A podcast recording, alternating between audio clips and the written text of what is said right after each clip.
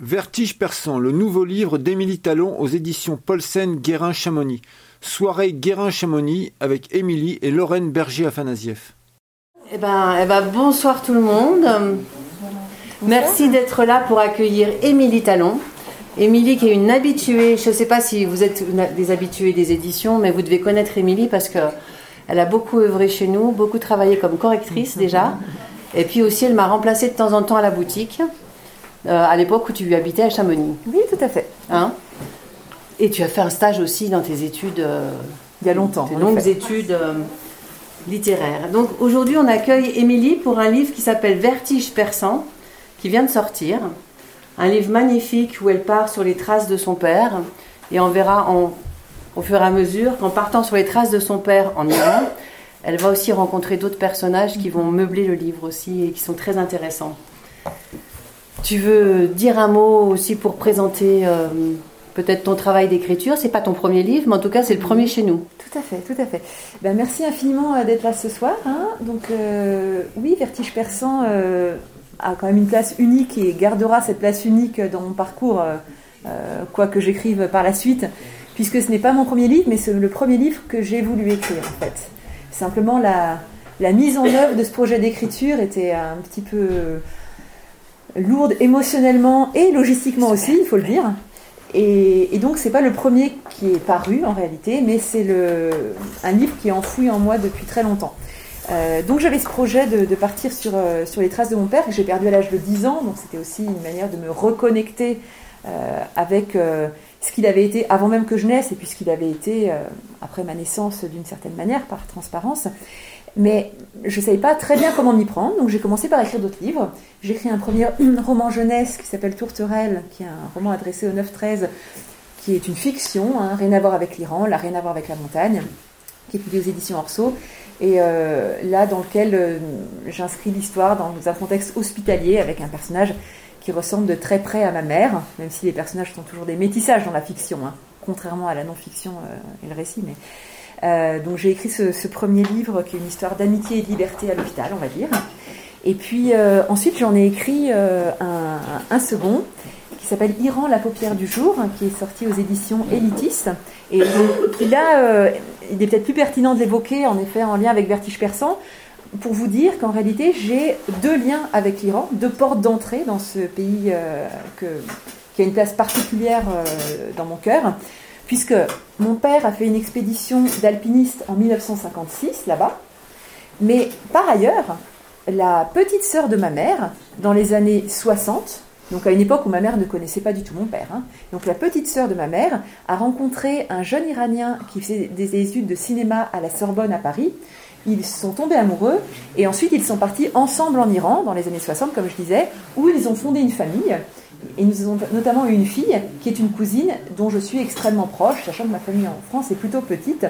Donc je suis allée en Iran régulièrement, eux viennent régulièrement, et j'ai surtout nourri une correspondance intense avec cette cousine dont, dont je viens de vous parler qui en fait a un peu pris le relais de mon père que j'ai perdu en fait quand j'avais 10 ans, comme je vous disais. Et donc à ce moment-là, elle a été très présente pour me soutenir. Donc j'ai ce lien-là euh, avec l'Iran qui est un lien à la fois familial et fantasmagorique parce que j'ai projeté beaucoup de choses, bien sûr, hein, notamment quand j'étais adolescente, et qui a un lien expliqué dans Iran, la paupière du jour. Et puis aujourd'hui, vertige perçant pour euh, poursuivre le voyage autrement. J'étais une adulte de 38 ans qui pensait à son père, auquel l'avait lié, la liait, une relation fusionnelle, prête à descendre vers son passé, à se laisser glisser le long du lien. Car qui me dit père, me dit enfance. L'histoire y prend sa source. C'est là que la pente se fracture et que l'avalanche commence à couler. Ma mémoire me mène d'abord dans le petit creux. Tout part du corps de mon père. Ma joue en épouse parfaitement la forme. Il se dessine entre ses muscles pectoraux et son épaule. C'est un nid, un havre, j'écoute les mille et une histoires dont il me gâte. Nous sommes allongés dans l'herbe sous le ciel intense de l'oisan. Un ruisseau qui traverse le replat du Carlet teinte tout près de nous. Le bruit de l'eau se mêle au conte de mon père. Il s'allonge toujours sur le dos, prenant comme oreiller soit son vieux sac, soit un caillou. Il ouvre son bras et je viens me loger dans le fameux petit creux. Il scrute le ciel de l'oisan. Il sent sa fille aux anges contre lui, et il fait pleuvoir des histoires dans l'air bleu qui nous entoure. Son imagination s'étend comme ce ciel sans limite. Les histoires ne cessent jamais, nous vivons avec elles, elles n'ont ni début, ni fin clairement établi. S'y bousculent des hermines, la noble girouette, moitié de poulet, des canards de Walt Disney, des cimes et partout qui me fascinent, des fils d'Arial qui permettent d'évoluer à travers les labyrinthes dissimulés par les glaciers. Des cristaux brillent dans la vitrine de Bourdoisan et à tous les coins de nos fables.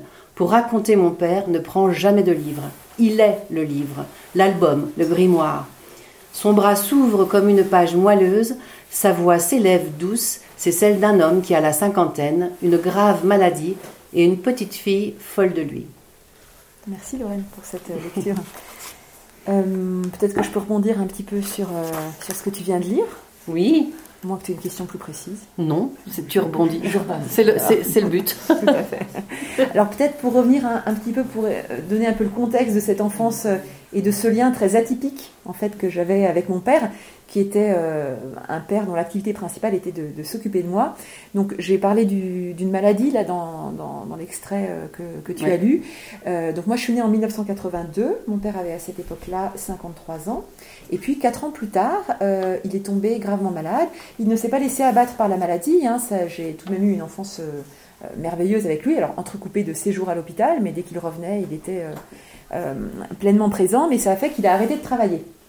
Alors, ma mère, elle, était infirmière, infirmière qui est un dur métier, euh, comme on sait, et elle travaillait euh, durement et elle voyait, euh, elle n'avait pas vraiment de problème avec l'idée que mon père et moi, nous ayons cette relation extrêmement fusionnelle. Donc, l'été, par exemple, on montait à la Bérarde, c'est dans l'Oisan, voilà, on passait deux mois là-haut, et elle, quand elle avait des congés, elle nous rejoignait, vous voyez, ça se passait comme ça, et l'hiver, c'était à Chamonix. Donc, j'ai eu cette relation très intense avec lui. Ce qui est peut-être intéressant de relever aussi dans l'extrait, là, c'est c'est l'imagination débordante, mm. voilà, euh, de qu'avait mon père. C'était un conteur. Mm. C'était un père fabuleux et c'était un adulte affabulateur aussi. Ça, tu le voilà. après. On en parlera après peut-être. Mm. Mais en tout cas, il m'a transmis, c'est une certitude, le goût de raconter des histoires. En ce qui le concerne, c'était des histoires orales. Et moi, disons que je, prends la plume et, j'écris. Voilà. Peut-être juste un mot sur les fils d'Ariane. Donc le fil d'Ariane qui est un motif récurrent. Donc l'idée, mm. c'est vraiment de remonter euh, le fil euh, dans le livre euh, à une source. À sa rencontre. Zoré se redresse, elle me sourit. Miel, tu es prête à descendre? Les nœuds orange au bout de ses tresses ont recommencé à tressauter. Nous visons le glacier. Je me lève, je franchis le mètre qui nous sépare, je me remets en marche derrière Zoré. Dans les pas de Zoré, je marche sur les traces de mon père. Je ne me ferai pas seulement un chemin dans la montagne, je descends et je remonte le long d'un fil ténu. Je dévale derrière Zoré et je le cherche, lui, mon père. Il est venu par ici, tandis qu'il descendait du trône, il y a soixante-dix ans. La neige couvrait tous ses versants, c'était en 1956, il avait 27 ans, il brassait la neige. Plus tard, je suis né en 1982 et il est mort en 1992. Il s'appelait Émile, on l'appelait Milou, je m'appelle Émilie, il m'a appelé Émilie. Cela fait trente ans qu'il n'est plus de ce monde et je marche sur ses traces, sur les pas de Zoré.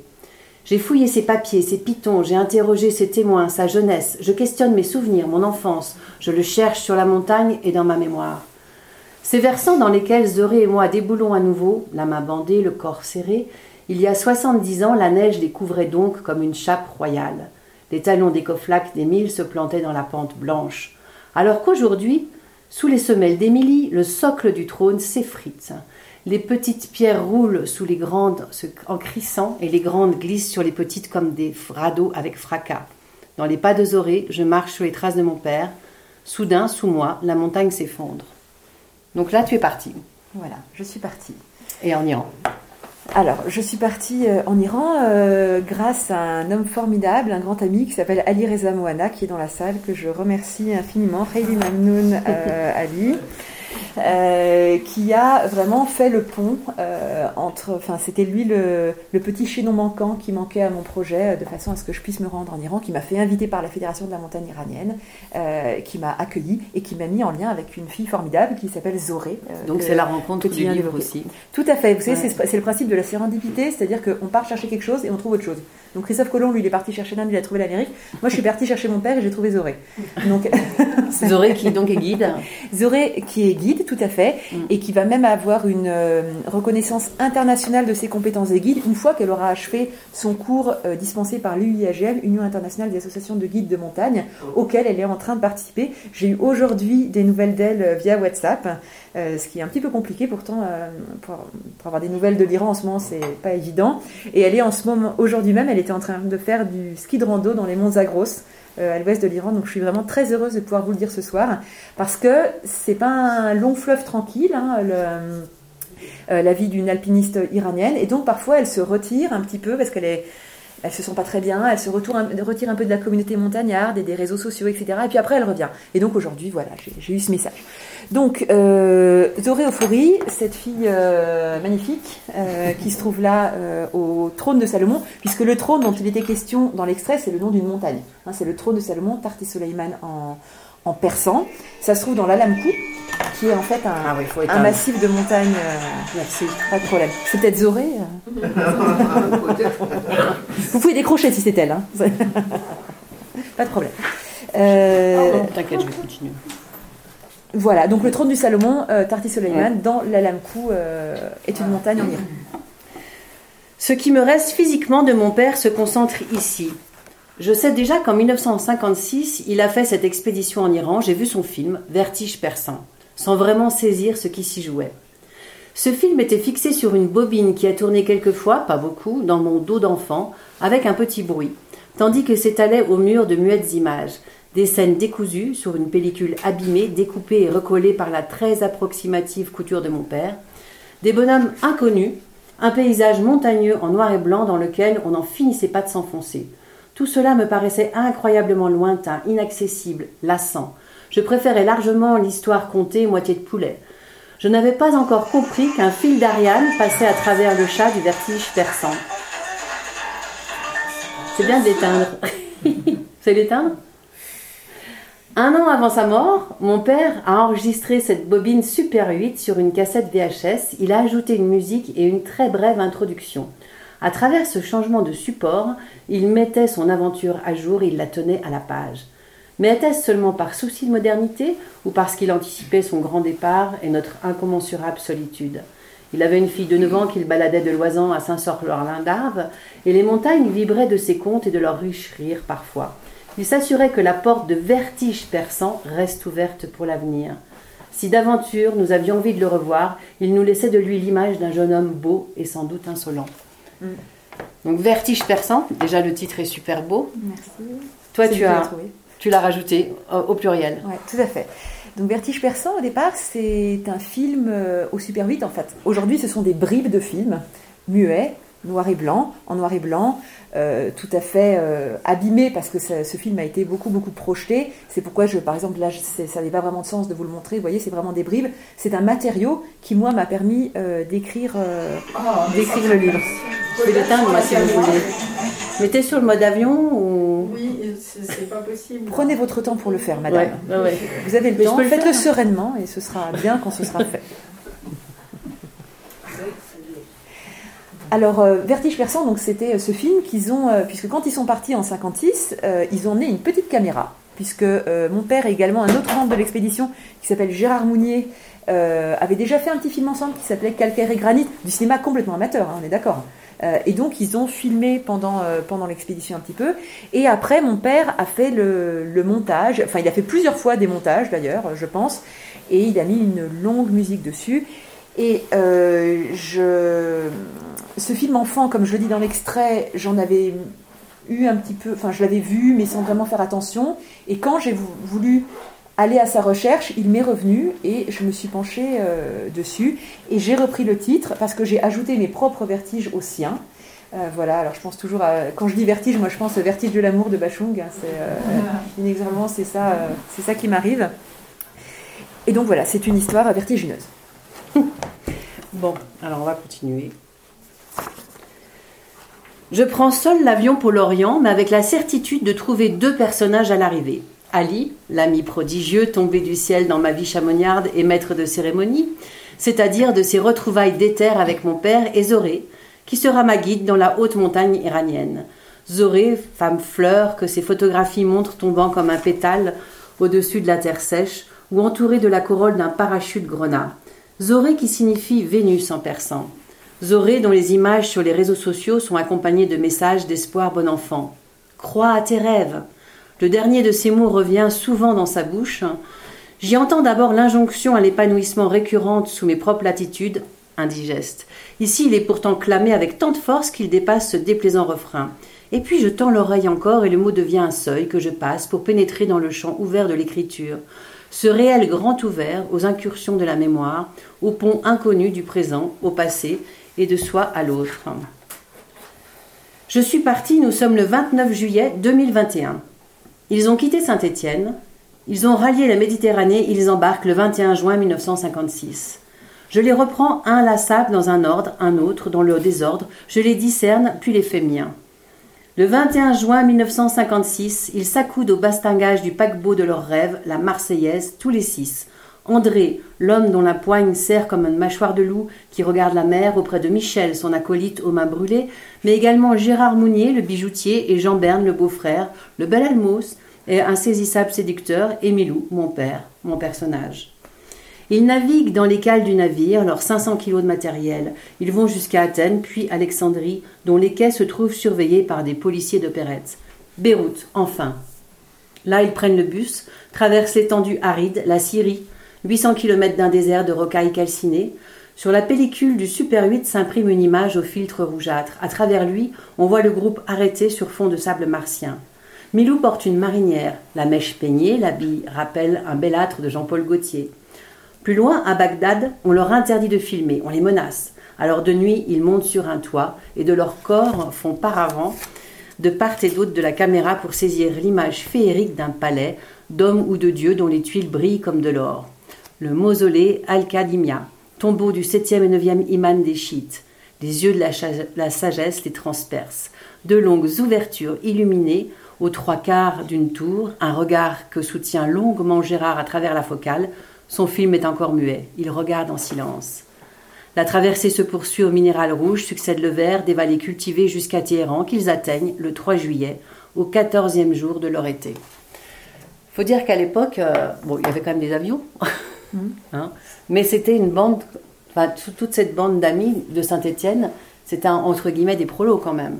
C'était pas euh, l'équipée sauvage. Euh, sponsorisé par. Euh, hein Tout à fait, c'est ça. Par la FFME, quoi. Exactement, rien à voir. Alors, ils s'étaient rencontrés à travers le CAF de Saint-Étienne, le Club alpin français de Saint-Étienne. Cependant, ce n'était pas du tout une expédition euh, nationale. Donc, ces petits euh, ouvriers de Saint-Étienne, en effet, mon père, à un moment, il travaillait à Manu France, par exemple, à Saint-Étienne. Enfin, voilà et d'autres c'était comme ça. Euh, ils ont un peu mis toutes leurs économies dans cette expédition.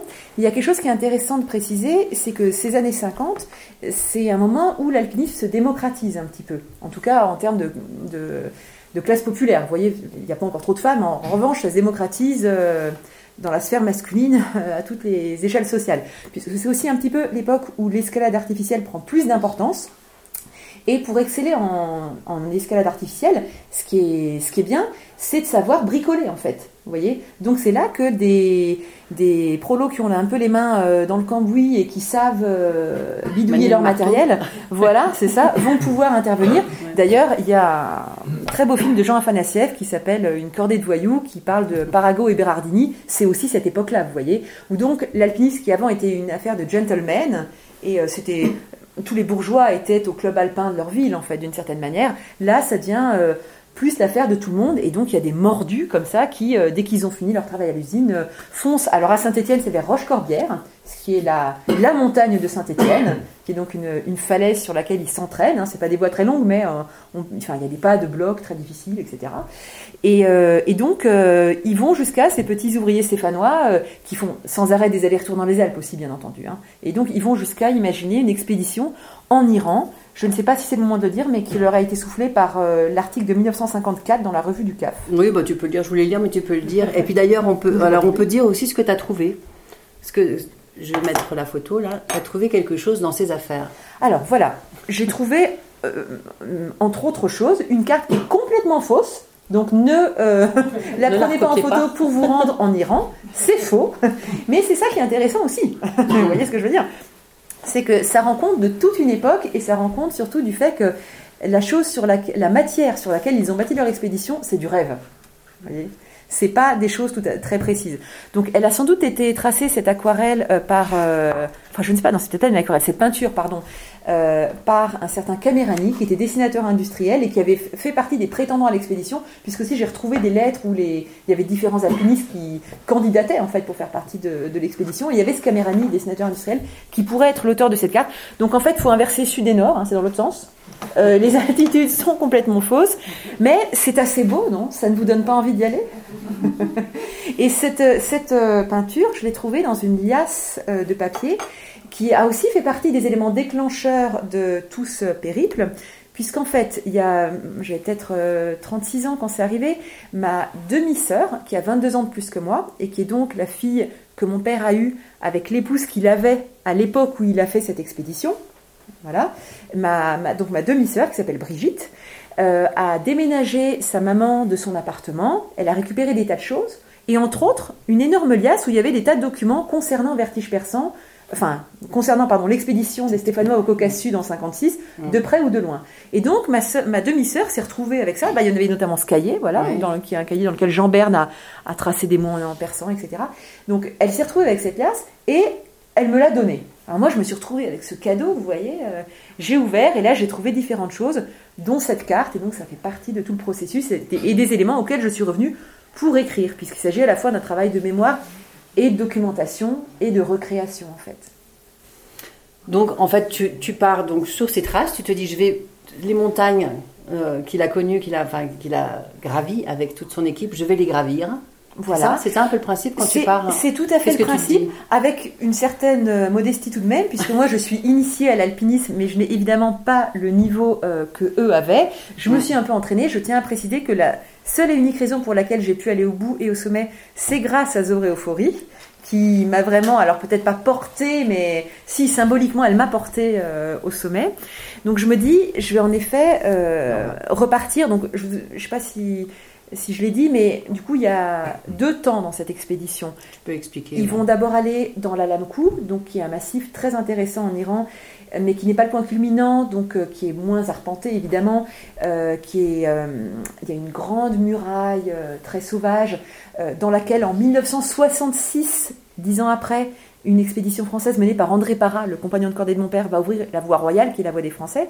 Mais là, on est donc dix ans auparavant. Ils partent dans cet Alamkou qui est encore très peu arpenté. Ils ont une immense marche d'approche à faire. Et ils font donc euh, une traversée sur les dents de dragon qui aboutit euh, au trône de Salomon, Tarti Soleiman.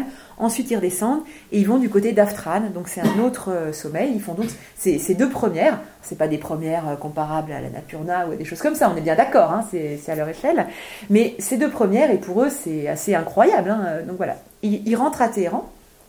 Là, en fait, ils bénéficient euh, des faveurs euh, du Shah, donc le roi d'Iran, qui avait très à cœur d'encourager euh, l'alpinisme dans son pays, qu'il voulait moderniser, entre autres par ce biais.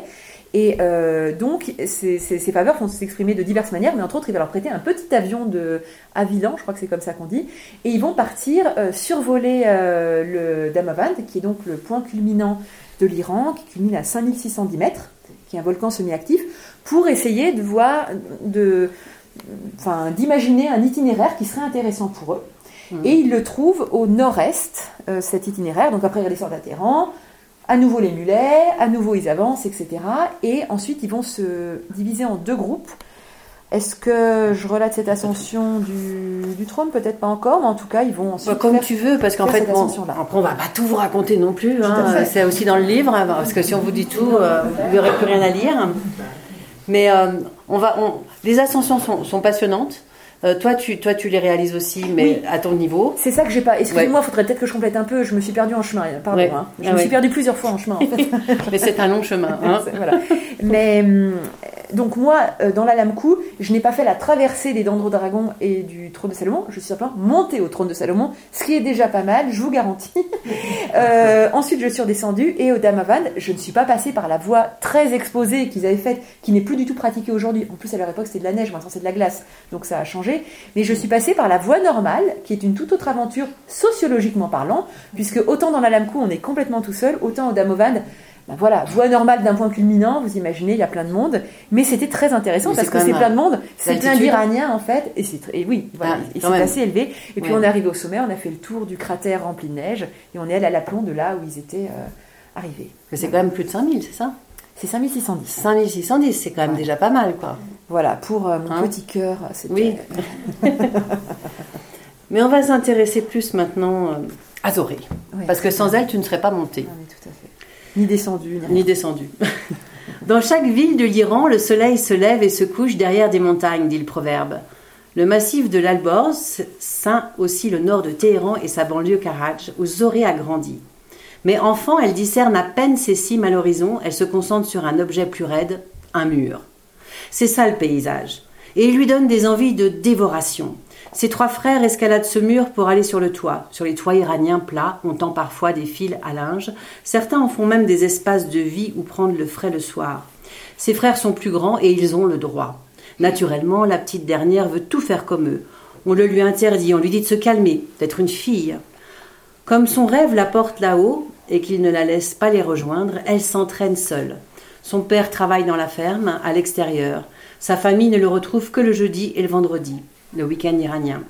Ses frères, en bons garçons, vaquent à leurs occupations, d'autant qu'ils sont ses aînés de 12, 9 et 2 ans. La cuisine aimante sa mère. Zoré peut donc s'abonner à son entraînement en toute discrétion. Elle affronte le mur. Il faut d'abord atteindre la fenêtre. Elle ne connaît pas la peur. C'était excitant de trouver une manière de faire, d'utiliser le rebord, de tracer une ligne jusqu'au toit. Tu as réussi? Oui? Ses frères ne se montrent pas toujours aussi durs qu'avec cette histoire de mur ex- exclusif, notamment quand il s'agit de jouer au foot. Ils étaient trois. Ils avaient besoin d'un quatrième joueur, rit-elle. Je souris à son rire. Je note son histoire et je note aussi, sans qu'elle le sache, combien son féminisme en action est capable de remplacer le désespoir par la dérision me paraît percutant. Qu'est-ce que tu peux dire sur, euh, sur elle? Donc en fait, elle commence déjà à vouloir euh, s'émanciper, ce mur, donc elle a envie de l'escalader. Tout à fait. Alors, elle vient d'une famille très traditionnelle, euh, Zoré, euh, tout à fait différente. Alors, moi, j'ai de la famille iranienne, comme vous avez compris, donc là, c'est un autre modèle familial. Et elle est la petite dernière d'une. alors Ça, c'est ma famille à moi, en l'occurrence. C'est ta famille, ça? On va l'enlever Euh, alors. Zoré. Mais donc, Zoré, elle vient d'une famille très traditionnelle et elle est la dernière d'une fratrie où il y a une sœur aînée, mais vraiment euh, beaucoup plus âgée, donc déjà mariée quand elle est petite en réalité. Et ensuite, il y a trois frères et elle, elle est la petite dernière.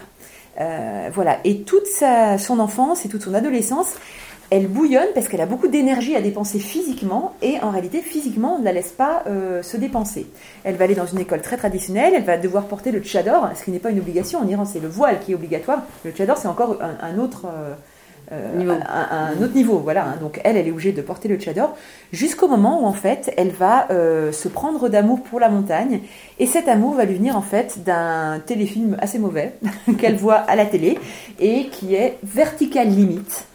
Et euh, voyant euh, ce, film-là, elle va commencer à chercher, puisqu'il y a quand même beaucoup de montagnes autour, hein, une manière d'y aller. Elle va trouver un petit club d'escalade.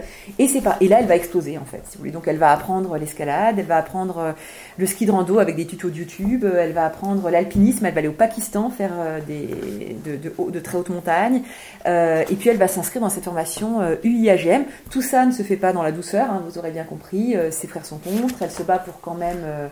Euh, le faire. Et puis elle finit par, euh, par convaincre sa mère. Et je crois que c'était ça enfin quand elle en parle c'est c'est son plus beau succès. C'est sa mère qui était tellement justement euh, traditionnelle hein, je- voilà. Le fait d'avoir réussi à la convaincre euh, elle en est très fière. Et quand je lui demande et alors euh, qu'est-ce qui a fait euh, qu'elle a été convaincue elle me répond love. Voilà. Donc euh, c'est l'amour. C'est beau. Elle elle a quel âge? 35 ans. 35 ans. Mais si tu veux, je peux lire euh, ce qu'elle devient. Parce que, en fait, les gens. Toi, tu, c'était en, tu- en 2021, donc c'est déjà il y a deux ans, tout à fait vachement vieux. Mais depuis, c'est passé beaucoup de choses. Ouais. et euh, encore depuis Et encore depuis. Mais je vais lire pour vous donner la, la suite. Septembre 2021, Zoré m'écrit. Elle a achevé sa saison d'alpinisme avec un gros groupe de Russes mus par le challenge des volcaniques Seven Summits, qui consiste à gravir les volcans culminants de chacun des sept continents.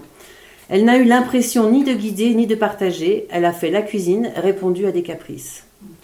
Elle recommence maintenant à sauter dans le ciel d'Iran. Elle n'a pas encore fait imprimer Girls Power sur son t-shirt à côté du drapeau iranien. Mais les gestes parlent d'eux-mêmes. Elle saute avec sa voile très soigneusement pliée dans son dos. Un instant, elle fait corps avec l'air libre. Elle déploie sa voile, puis se pose. Rêve déjà de s'arracher à nouveau à la terre. Elle me manque, je lui manque. Nous rêvons de partir skier sur le paradis des pentes qui font face au versant sud du Damavand. Si douce qu'aucun challenger ne viendrait y interrompre notre fugue. Nous savons que cela ne pourra pas arriver cet hiver. C'est une descente à ski qui appartient au monde du futur et du songe, le refuge de l'espoir. Printemps 2022. Zoré a suspendu ses échanges avec la communauté montagnarde et moi-même, ainsi que sa formation alpine. Chacun peut éprouver le besoin de se terrer dans le silence avant de rejaillir. Septembre 2022. Une autre jeune femme, Macha Amini, meurt après avoir été arrêtée pour port de vêtements inappropriés par les gardiens de la Révolution. Les chevelures se dévoilent, les foulards et les cœurs flambent dans tout l'Iran. Où est Zoré? Je rêve de la retrouver au sommet du trône de Salomon. Nous basculerions ensemble du côté d'Afghan, d'après Norik, le plus beau sommet de la région. Nous passerions la brèche où nous pourrions alors choisir notre voie. Nous nous élèverions par l'arête tout en gendarmes de granit, nous leur marcherions dessus. Ou alors, au mépris des traces d'ours, nous attaquerions l'éperon sur le rocher glacé. Zoré franchirait le ressaut et moi aussi. Au sommet, je lui proposerais de redonner à ce sommet un prénom de femme, iranienne et immortelle. Azadeh, liberté. Qu'est-ce que tu sais de plus, là? Alors, euh, je, l'ai un petit peu évoqué avant, en fait, Zoré, parfois, elle se retire de la montagne et des réseaux sociaux, elle peut interrompre sa formation, comme, on l'a vu, et puis ensuite, elle peut revenir. Et là, elle est revenue, donc, puisque j'ai eu des nouvelles aujourd'hui, comme, je vous le disais, bon, on a eu des nouvelles entre-temps, euh, bien entendu.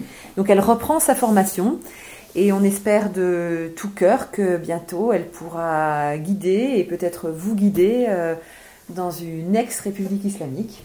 Voilà. Euh, on est, c'est pas, c'est pas tout près d'arriver, hein, mais euh, c'est, c'est, c'est, et ce n'est pas le moment d'aller en Iran en ce moment, bien entendu. Mais à nouveau, ce sera un jour le moment, et c'est un pays de montagnes fabuleuses, et pas seulement de montagnes d'ailleurs, euh, où euh, j'espère elle pourra vous guider à votre tour. Voilà ce que je pourrais dire. Mmh, Super. Il y a eu la période Ratami qui était quand même un peu plus ouverte. Alors oui, c'est ça, je peux vous en parler puisque c'est le sujet de mon premier livre, de mon précédent livre, là, pas le Ah, premier. Tu l'as cherché Bon, comme- bah, je- il est juste là. Je vais juste là, oui, je peux le montrer. Iran, la paupière du jour.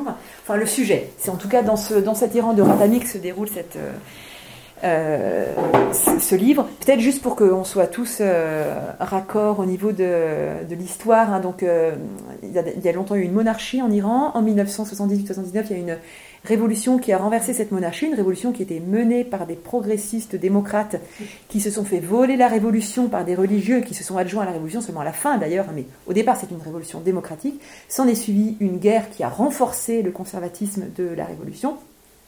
Puis, en tout cas, moi je, je le vois à travers le prisme de ma famille. Je suis vraiment à la distance de la cousine. hein. Je n'ai jamais vécu en Iran. Je ne parle La pas guerre personne. Iran-Irak.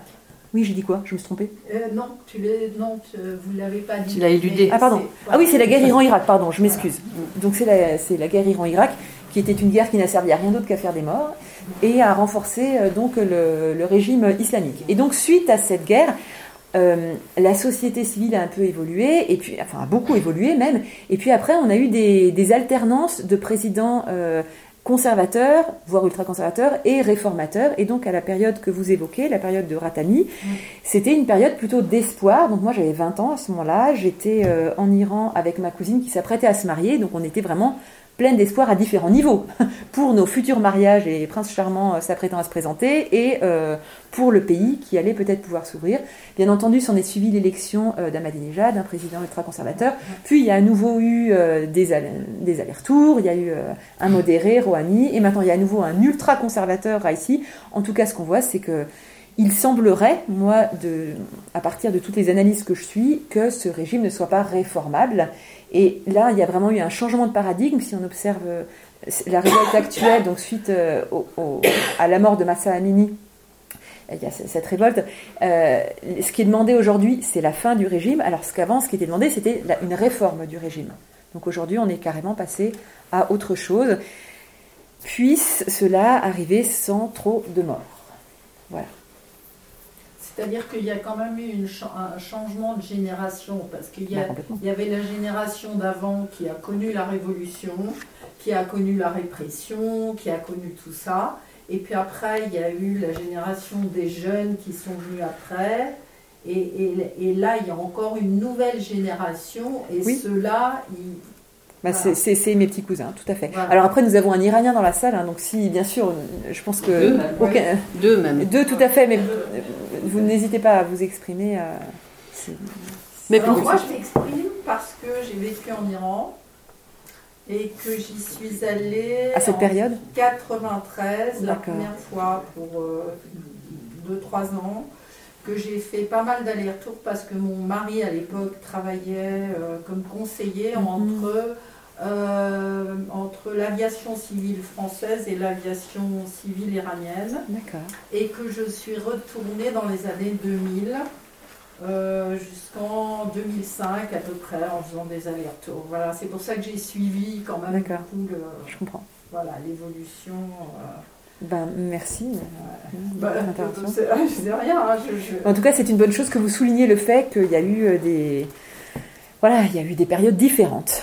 Et que c'est effectivement pour les femmes euh, vraiment très difficile de sortir du cadre. Mm. Voilà. Tout à fait. Mais pour en revenir à ton livre, Ouais. donc là on te voit en train d'écrire, c'est quand même euh, un vrai travail littéraire que tu as com- accompli en, en partant, en partant chercher ton père, en partant découvrir ce pays, mais sur un autre, tu le connaissais, mais pas sur cet aspect-là.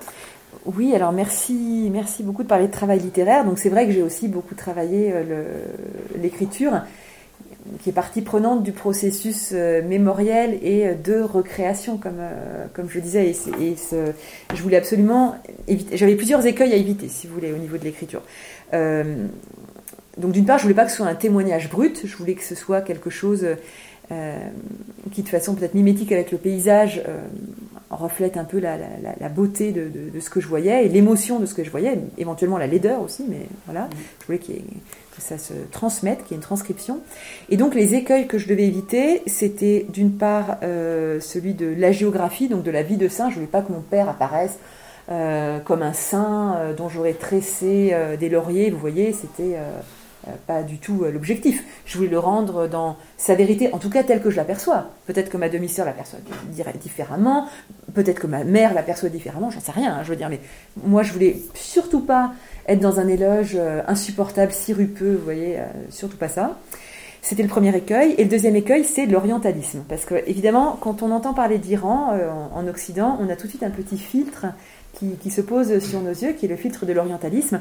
Je prends un exemple très concret. Il y a une scène euh, de, de bain dans ce, dans ce livre. Et alors, évidemment, euh, si on, prend juste le terme comme ça, euh, bain ou hammam en Iran, tout de suite, on a une, imagerie, un imaginaire qui, arrive, hein, euh, avec des femmes alanguies euh, au bord. On a peut-être un petit peu une idée de, harem. Enfin, on, a tout un imaginaire culturel comme ça qui, qui arrive, je veux dire, c'est naturel. Et donc, tout le challenge de l'écriture, c'était d'arriver à faire en sorte que même si ce filtre il était là, il ne se surimpose pas euh, à la scène inédite que, et unique que moi j'avais vécue. Vous voyez, euh, je ne sais pas si, si je, me, je, me, fais entendre, mais euh, si, si.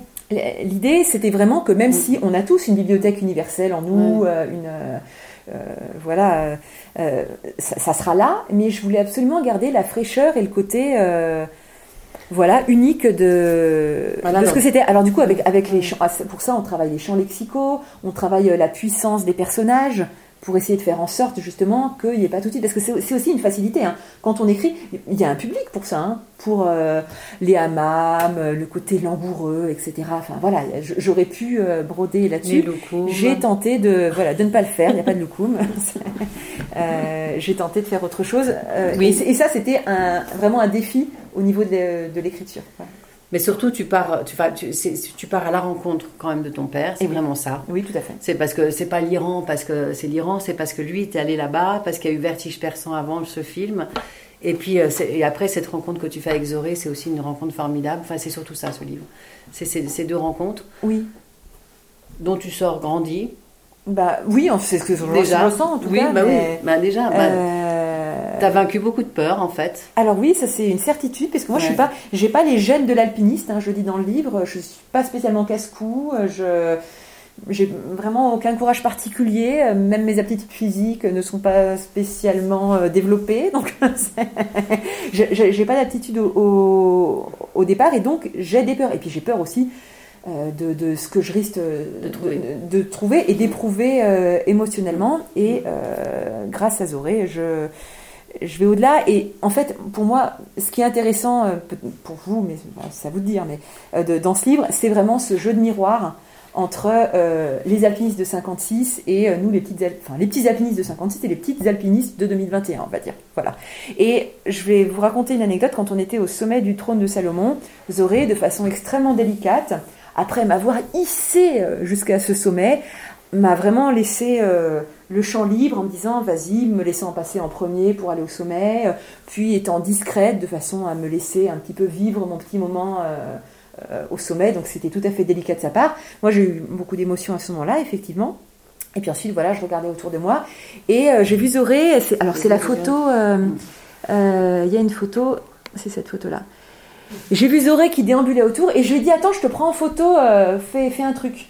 Mm. Et, euh, Ah ben, on sent là toute. euh, et, et elle a fait ça. rage. Et en fait, je peux vous dire que c'est là où je me suis sentie le plus près de mon père. Mm. Alors qu'en fait, je suis près de Zoré. Ouais. Vous comprenez le principe Mais l'idée, c'est que, en fait, et mon père et Zoré, ils, ils venaient de milieux assez traditionnels. Bon, mon père, il a grandi euh, dans les années 40. hein. Il est né en euh, 39. Donc, il a grandi dans les années 40. Le religieux était présent. euh, C'était pas quelque chose de très émancipant, quoi. Vous voyez euh, euh, Et elle, elle a grandi dans l'Iran des années 90. Donc, ces deux individus qui viennent d'enfance qui ne les prédisposaient pas à l'explosion au sommet des montagnes, on va dire, et qui ont arraché, alors lui, mon père, il était complètement anticlérical, euh, il disait que les curés c'était des corbeaux, etc.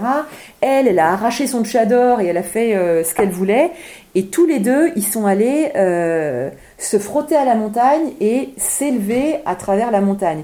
Et en fait, c'était euh, assez Aussi, génial pour moi de le retrouver à travers elle, et aussi qu'il y ait cette forme de passage de relais, parce que là, on parle d'une écriture mémorielle. Souvent, euh, dans une autre rencontre avec un autre auteur qui aurait fait cette démarche-là, vous voyez, euh, il va conclure en vous disant et maintenant c'est les enfants qui continuent. Moi, il se trouve que j'ai pas d'enfants qui continuent. Euh, et sur ces montagnes d'Iran, j'avais malgré tout envie de passer le relais.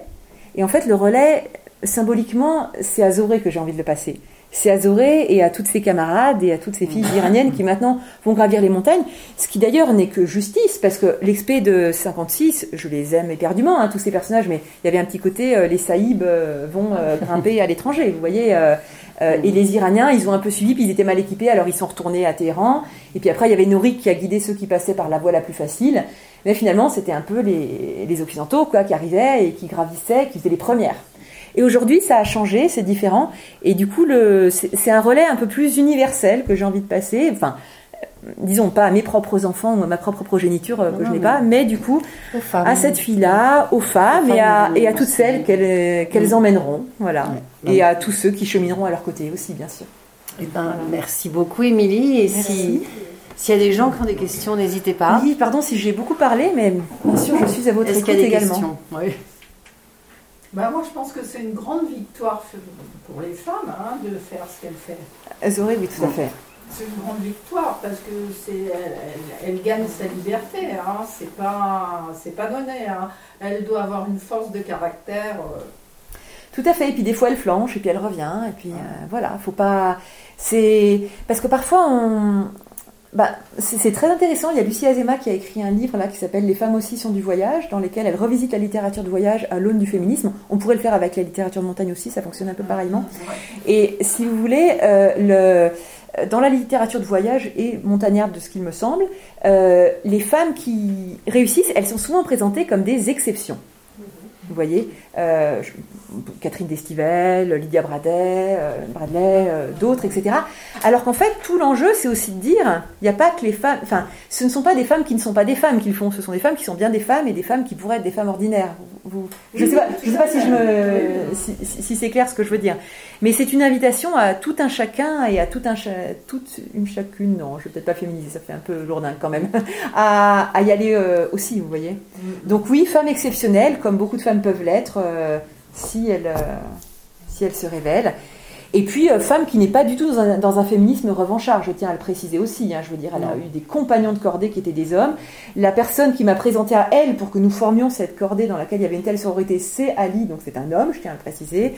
Euh, moi, dans mon, on parlait de littérature de montagne. Moi, ceux qui m'ont accompagné dans l'écriture de ce livre, qui m'ont donné confiance en moi et qui m'ont fait confiance pour le livre, bah, le premier, c'est Christophe Rella, en fait, qui m'a dit, euh, après avoir lu ce que, j'écrivais, pas ce texte-là, mais d'autres textes, euh, tu es une autrice, vas-y, écris et confiance en toi. Et puis ensuite, on a pris le relais, euh, ben, Isabelle Parent, ont pris le relais Isabelle Parent et Charlie Buffet, qui m'a excellemment accompagné dans l'écriture. Donc c'est un féminisme inclusif, le féminisme dont nous parlons, hein, bien sûr. Mais, si je peux dire, Ali est exceptionnellement féministe. Oui, tout à fait. Pour un Iranien. Euh, voilà, après moi j'ai de la famille iranienne, vous voyez, euh, donc, euh, donc j'ai aussi quelques, quelques autres références, mais vous, en, vous avez raison, Ali est le prince de l'Iran. quelle langue Les sommets d'Iran. Alors, en anglais, puisque euh, deux raisons à cela. Euh, première raison, je ne parle pas le persan, mais pourquoi donc, depuis que je m'intéresse à l'Iran, est-ce que je ne parle pas le persan? Alors, il, y a deux raisons. Et famille iranienne bilingue qui parle français, et surtout personnage incroyable de ma cousine iranienne qui est mon interprète. Et en fait, plusieurs fois, j'ai fait des tentatives pour m'inscrire à une université d'été à Téhéran, etc., pour apprendre le persan. Et je sentais une réticence de sa part, et puis finalement, je sentais aussi une réticence de ma part, parce que ça, en fait, ça, ça lui enlevait son statut d'interprète et d'intermédiaire obligé entre moi et la société iranienne, en réalité. D'interface. Voilà, d'interface. Et du coup, il y a quelque chose d'affectif qui s'est joué là, qui fait que mm. je n'ai pas encore appris le persan. Euh, par ailleurs, euh, bon, euh, par exemple, pour mes, quand j'avais souhaité faire des stages en Iran, c'est vrai qu'il y a aussi un petit peu voilà, j'ai une famille qui est ce qu'elle est, vous pouvez la découvrir dans la paupière du jour, euh, qui est aussi un petit peu des craintes, et on peut le comprendre. Là, il y a sept otages français en Iran, hein, c'est pas du tout tout le temps, mais donc ils souhaitaient pas forcément que j'aille dans les universités où ça bouillonnait le plus, etc. donc voilà, donc première chose, moi je ne parle pas persan, même si euh, j'espère avoir l'opportunité de l'apprendre un jour. Ce sera sans doute à moi de la déclencher, cette opportunité. et elle, elle parle excellemment anglais. Ce qui n'est pas le cas de tous les Iraniens, puisque euh, en Iran, dans le système euh, étatique, en tout cas dans le système euh, fait par le ministère de l'Éducation, l'Iran est encore perçu comme un peu la, langue du grand Satan américain, et donc c'est très mal enseigné. Alors, il faut complètement nuancer, parce que dans toute la classe moyenne, les parents font tous donner des cours particuliers à leurs enfants, et l'anglais est en bonne place parmi les matières enseigner euh, au premier chef euh, dans les cours particuliers. Donc il y a des tas d'Iraniens qui parlent euh, anglais grâce à leurs propres efforts, plutôt que grâce à l'éducation telle qu'elle est dispensée dans le public, vous voyez. Et dans la bourgeoisie iranienne, on parlait le français. Oui, mais c'est ah, très passé. Oui, tout à fait. C'est passé. Tout à fait. Quand même. Et Zoré, donc, elle, euh, elle a vraiment, pour le coup, comme elle vient d'une famille très traditionnelle, elle n'a pas eu de cours particulier euh, du tout, mais elle a appris elle-même, à nouveau, comme le ski de randonnée, grâce au tuto de YouTube. Euh, et elle parle donc excellemment mm. anglais. Donc voilà, nous parlions comme ça. Est-ce que je peux poser une question sur Zoré, son statut de guide de montagne en Iran? Donc elle a le droit d'exercer en Iran. En étant une femme, elle a le droit d'être guide de montagne Tout à fait. oui, oui. Oui, alors il faut aussi. Euh, donc l'Iran. Par euh, exemple, là, elle n'a pas, pas, le petit manteau traditionnel. ah, mais on n'a jamais ça en, montagne. Absolument jamais. Absolument jamais. Alors là, vraiment. Euh, mm. et, même, même en bas, dans les. Attendez, j'essaie de. lire le passage là où tu dis. À, quel moment est-ce qu'on se change Attends. Eh bien, c'est. regardez, là par exemple, je, vous donne juste un exemple sur, sur l'image, si vous voyez. Donc ça, c'est Toshal, donc c'est tout près de Téhéran. Euh, donc là, c'est euh, une station du téléphérique euh, derrière nous. Et en fait, là, on est un peu près du téléphérique, donc on remet un foulard comme ça vite fait et une casquette, voilà. Et puis après, on s'éloigne dans la montagne et on enlève. Vous êtes en pantalon Tout à fait. On est en ah pantalon. C'est le, c'est le loupouche, ça s'appelle le petit manteau. Non, mais je suis allée au Iran aussi grimper. D'accord. C'est pour ça que je vous demande. Ah oui. Nous, attention par contre. Alors. En fait, oui, oui, bien sûr. Bah, tout dépend comment on est accompagné. Après, moi, j'ai déjà une certaine connaissance du coup de l'Iran, donc je sais combien ça peut être souple en réalité. Enfin, tout est une histoire un petit peu de feeling. Elle, elle me guidait euh, très bien. Et ça, je me permets de, réagir aussi euh, sur cette histoire de foulard parce qu'aujourd'hui, on voit passer plein d'images sur les réseaux sociaux. Enfin, moi, j'en vois passer plein euh, de femmes sans foulard dans les centres commerciaux ou de, femmes en maillot de bain près des piscines, etc. Euh, il faut juste préciser une chose, c'est que là, c'est pas juste d'un coup depuis septembre en fait. C'est une évolution au long cours. Moi, par exemple, j'étais en 2021. Je peux vous dire qu'il y avait déjà plein de filles dans la rue. Évidemment, plutôt dans les grandes villes, plutôt dans les quartiers aisés, qui tombaient le foulard. Je veux dire, c'est quelque chose qui est euh, qui se fait vraiment euh, au, long cours, quoi. Voilà. Pour ce qui est du foulard. Après, quand on y va et qu'on est que entre Français, on a la trouille, on veut vraiment respecter la règle comme ça. Bon, espérons qu'un jour ou l'autre, euh, plus personne n'aura besoin de, de le mettre, sauf s'il le souhaite. Voilà. Mais sous Ratami, ça a commencé, euh, ça a commencé où les femmes, alors elles, elles portaient toujours le roupouche là, à mi-cuisse avec les jeans, etc. Mais elles portaient les, fou- les, les foulards avec très maquillés, avec les cheveux très relevés, les cheveux qui sortaient derrière et juste le, le foulard mis comme ça par-dessus. Tout à fait. C'est comme ça que ça, ça a commencé à Tout à fait. évoluer. Et ça s'est poursuivi, et ça se poursuit jusqu'à Voilà. aujourd'hui. Donc, Bon. euh, et Donc euh, espoir. À l'époque, à l'époque, euh, quand on partait en montagne derrière Téhéran et qu'on allait marcher, c'était c'était le truc, c'est-à-dire qu'on on partait habillé, pof, et puis dès qu'on arrivait à une certaine euh, altitude où c'était plus voilà, où il n'y avait plus personne pour vous surveiller, alors là, Tout à fait. voilà, on enlevait les Ben, c'est toujours comme ça, encore un petit peu plus aujourd'hui. Après, on va voir comment là, il va y avoir, enfin, la réaction qu'il va y avoir, puisqu'en ce moment, on est dans un moment de, de grande tension. ouais. Émilie Ouais. Quelle est la place de la culture outdoor et de l'alpinisme en Iran?